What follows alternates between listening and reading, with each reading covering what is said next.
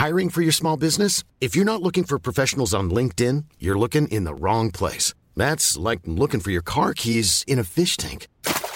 LinkedIn helps you hire professionals you can't find anywhere else, even those who aren't actively searching for a new job but might be open to the perfect role. In a given month, over 70% of LinkedIn users don't even visit other leading job sites. So start looking in the right place. With LinkedIn, you can hire professionals like a professional. Post your free job on linkedin.com slash people today.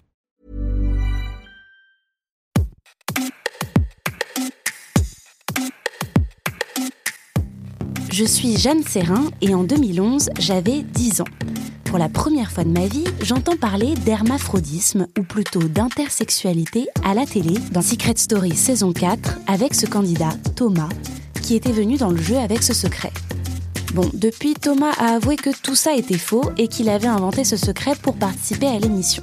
Mais quand bien même, à l'époque, parler de ce sujet et lui donner de la visibilité à la télévision, dans une émission qui faisait des audiences de plus d'un million de téléspectateurs, c'était assez inédit et ça m'a marqué. Aujourd'hui, on pourrait questionner la manière dont l'intersexuation était présentée.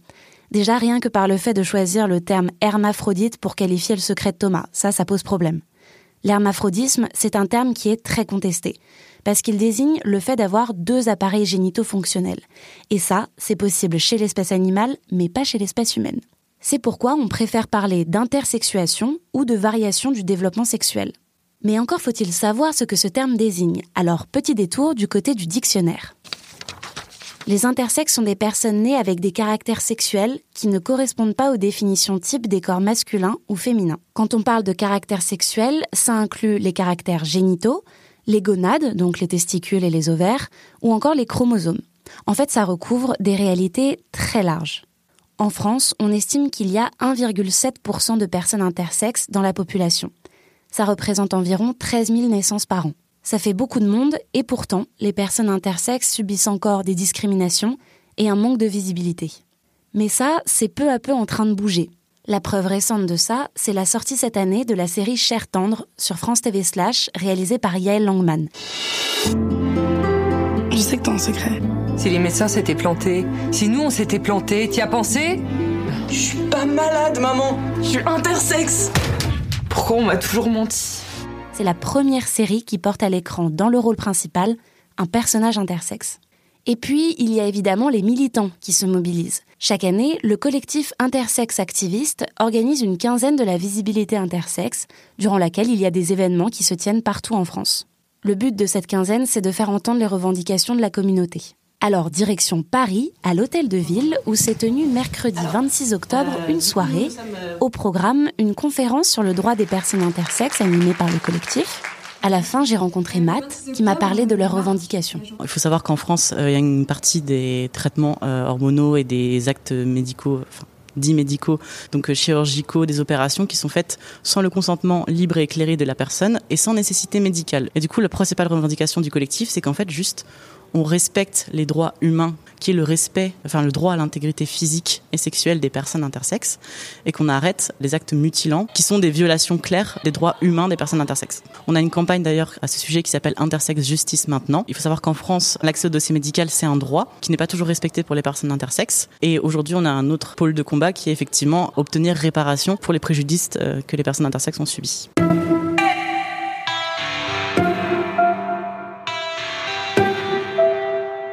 La MAT vient d'exposer les trois principales revendications des personnes intersexes.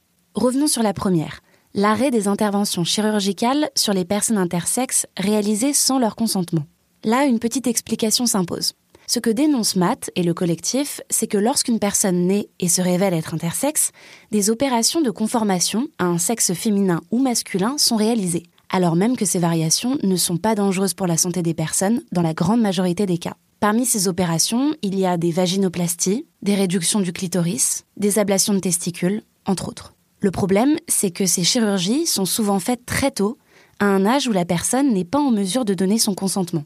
Or, et là, retour sur le droit, l'article 16-3 du Code civil dispose qu'il ne peut être porté atteinte à l'intégrité du corps humain qu'en cas de nécessité médicale pour la personne ou, à titre exceptionnel, dans l'intérêt thérapeutique d'autrui pour le collectif, mais aussi pour plusieurs instances européennes et françaises, dont le Conseil d'État, ces interventions chirurgicales sont illégales. Alors je me suis demandé comment le droit français s'était emparé de toutes ces questions et comment les droits des personnes intersexes pouvaient être mieux protégés. Pour répondre à tout ça, j'ai interrogé Flora Bolter. Bonjour Flora Bolter. Bonjour. Vous êtes co-directrice de l'Observatoire LGBTI+, à la Fondation Jean Jaurès. En 2020, vous avez publié le rapport Défendre les droits des personnes intersexes, dans lequel vous faites le point sur la législation française sur la question de l'intersexuation. Alors on va éplucher ensemble ce rapport. Pour commencer, on va revenir sur le dernier grand moment euh, juridique où on a abordé la question des droits des personnes intersexes. C'était au moment de la loi bioéthique, euh, une loi qui a été adoptée le 2 août 2021. Museum. Et au moment de cette loi, il y a un député, La République en marche, euh, Raphaël Gérard, qui a déposé un amendement contre les mutilations faites aux enfants intersexes. Cet amendement, il était soutenu par 22 députés, mais finalement pas adopté. Alors, en fait, ça, c'est un grand loupé de la dernière révision des lois de bioéthique. Pour le coup, il y a eu plusieurs amendements qui avaient été, portés pour se faire et pour essayer de faire émerger cette question, pas que issus des rangs de, de LREM, mais effectivement, il y en a qu'un seul qui est tenu la route un peu plus longtemps et qui finit par aboutir par une forme de d'enclenchement de, démarche au niveau des hôpitaux, au niveau d'instances de réflexion. Ça, justement, c'est une des dispositions qui est prévue dans la loi bioéthique, c'est que des enfants reconnus intersexes à la naissance seront automatiquement redirigés vers des centres de référence des maladies rares. Tout à fait. Et ça, c'est déjà quelque chose, sans doute, parce que déjà, ça veut dire qu'il y a une prise en compte par des spécialistes. La difficulté, c'est que ces spécialistes sont des médecins qui se prononcent en tant que médecins sur la possibilité du corps à soutenir l'opération dans un cadre où ces opérations sont tout à fait acceptées dans leur milieu la parole des usagers n'est pas assez prise en compte dans ces instances. Et donc, on se retrouve à finalement à avoir des médecins qui disent le droit. Et ça, c'est très problématique. Ce qui est très dommage, c'est qu'on n'ait pas pu aboutir sur à ce moment-là pour une interdiction claire. Le problème dans ce débat, c'est que aux yeux du ministère de la Justice, il y a déjà une interdiction qui sont des opérations non nécessaires en général, qui sont considérées comme des mutilations sans l'accord des personnes, et que cette, euh, cette loi suffit. Le problème, c'est que cette loi, dans la pratique, ne Ce que vous expliquez, c'est qu'il existe un cadre juridique qui interdit les mutilations chirurgicales. C'est inscrit dans l'article 41 du Code de santé publique que je vais citer. Aucune intervention mutilante ne peut être pratiquée sans motif médical très sérieux et sauf urgence ou impossibilité, sans information de l'intéressé et sans son consentement. Cet article, a été mobilisé pendant le débat sur la loi bioéthique pour dire qu'il suffisait à encadrer la pratique d'actes chirurgicaux sur les personnes intersexes. Mais dans les faits, il ne suffit pas puisqu'il n'a jamais été retenu lorsque des personnes intersexes ont dénoncé les mutilations qu'elles avaient subies enfant.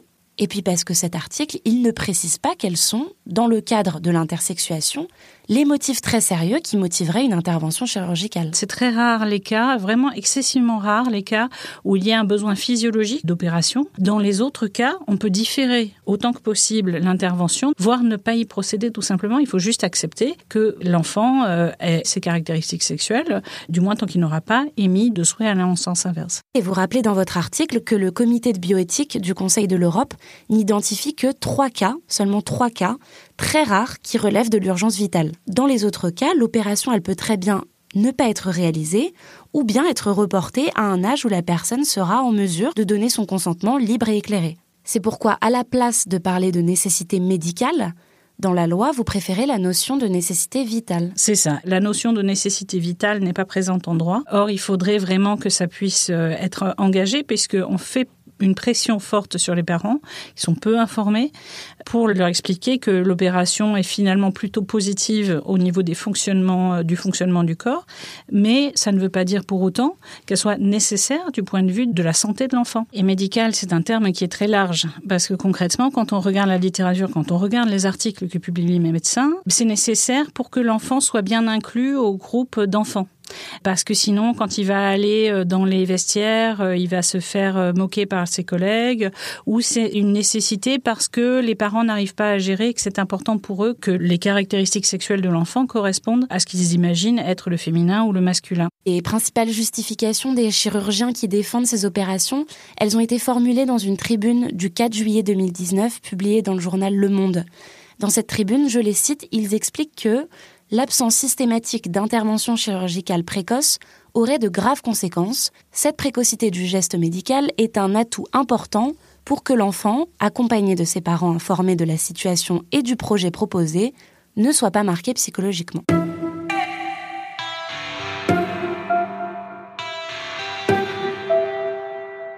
À la fin de votre rapport, Flora Bolter, vous formulez neuf préconisations pour mieux protéger le droit des personnes intersexes parmi elles la mise en œuvre d'un appareil de réparation collective. Alors oui, parce que nous avons un problème qui est que, en fait, on a laissé faire ces interventions parce que c'est un peu là où on en est, c'est-à-dire tout le monde est d'accord que dans l'absolu, c'est pas sympa ces opérations, mais on n'a pas voulu rentrer et, et rentrer dans la pratique concrète des hôpitaux, des médecins, etc on a laissé faire alors qu'on savait très bien que ces interventions avaient des effets potentiellement très négatifs et étaient décriés, y compris par les personnes qui les avaient subies pendant des années et des années. On a d'ailleurs été condamnés par le Comité des droits de l'enfant des Nations Unies notamment, mais pas que. Et ça, il faut un mécanisme de réparation, ça on n'y coupera pas. Ça ne veut pas dire que c'est aux médecins individuels qui ont suivi les recommandations de leur profession que c'est à eux de payer pour chacune des interventions. Mais il faut qu'on engage une réflexion parce qu'à l'heure actuelle, c'est excessivement compliqué personne ne peut obtenir justice, parce qu'il est extrêmement compliqué d'avoir accès à ces dossiers médicaux, parce que c'est rarement expliqué comme ça aux enfants,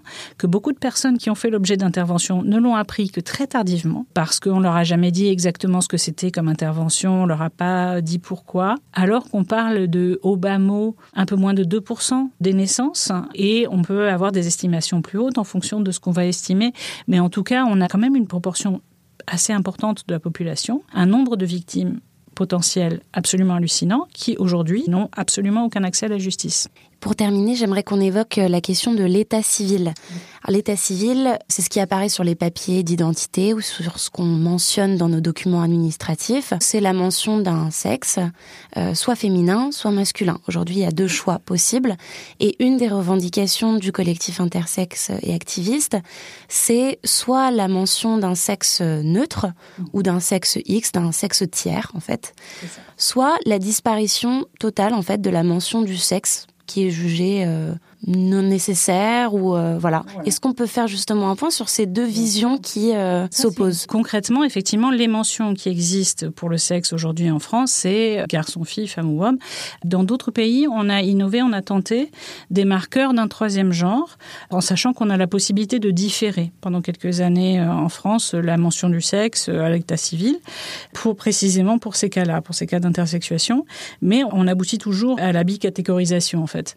Après, le risque, c'est que ce soit perçu comme quelque chose d'un peu une catégorie, une sous-catégorie euh, que les parents voudraient, ne voudraient surtout pas voir attribuée à leur enfant, typiquement, avec cette, cette idée que, et si c'est une catégorie qui doit apparaître, ça peut être une proposition, il faut que ce soit à l'initiative de la personne elle-même, qu'on reste dans l'autodétermination par rapport à ça. Le plus simple, à mon avis, et ça c'est toujours la difficulté, c'est que c'est de s'interroger sur pourquoi est-ce qu'on a besoin de cette mention du sexe et euh, en fait de mettre cette mention du sexe partout, puisque c'est, euh, on la retrouve dans le numéro de sécurité sociale, on la retrouve dans énormément de documents. Je comprends d'un point de vue de l'observation et de, de statistiques d'égalité notamment pourquoi on le fait. Je comprends pourquoi pour la parité on retrouve en partie ces enjeux-là, mais concrètement, en ayant ce système qui accorde des droits vraiment en fonction de la de l'appartenance au groupe femme ou au groupe homme, on se retrouve à être dans une vision très binaire des droits et des devoirs et de à quoi on accès. Le but, c'est quand même l'indifférenciation, c'est-à-dire l'égalité totale des droits et des devoirs de tous et toutes, euh, sans, sans discrimination et sans, euh, et sans lien particulier avec une identité. Supprimer complètement la mention du genre, c'est compliqué. Je, reconnais qu'il n'y a pas de solution de court terme euh, idéale. Même au niveau mondial, il y a très peu de pays aujourd'hui qui reconnaissent à l'état civil les identités de genre ou sexuelles non binaires. On peut quand même citer l'Allemagne, qui est devenue en 2013 le premier pays à reconnaître le sexe indéterminé sur les actes de naissance. Et en 2017, le tribunal constitutionnel fédéral est même allé plus loin. Il a tranché en faveur de la dispense de désignation de genre sur les documents officiels ou à défaut de la mention d'un troisième genre. Merci Flora Bolter pour ces éclairages et merci à vous d'avoir écouté cet épisode de Minute Papillon. S'il vous a plu, n'hésitez pas à le partager sur les réseaux sociaux, à en parler autour de vous, à vous abonner sur votre plateforme ou appli d'écoute préférée. À très vite et d'ici là, bonne écoute des podcasts de 20 minutes.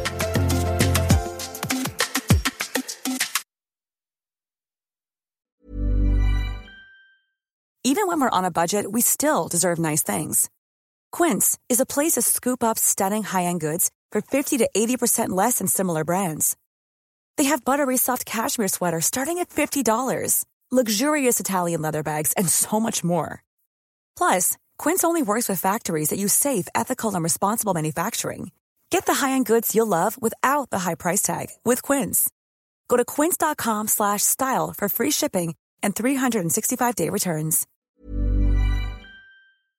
On ne va pas se quitter comme ça. Vous avez aimé cet épisode? Sportif, généraliste, sexo ou scientifique, varié mais toujours bien informé. Découvrez les autres podcasts de la rédaction 20 minutes sur votre application d'écoute préférée ou directement sur podcast au pluriel.20minutes.fr. Et merci de nous avoir écoutés.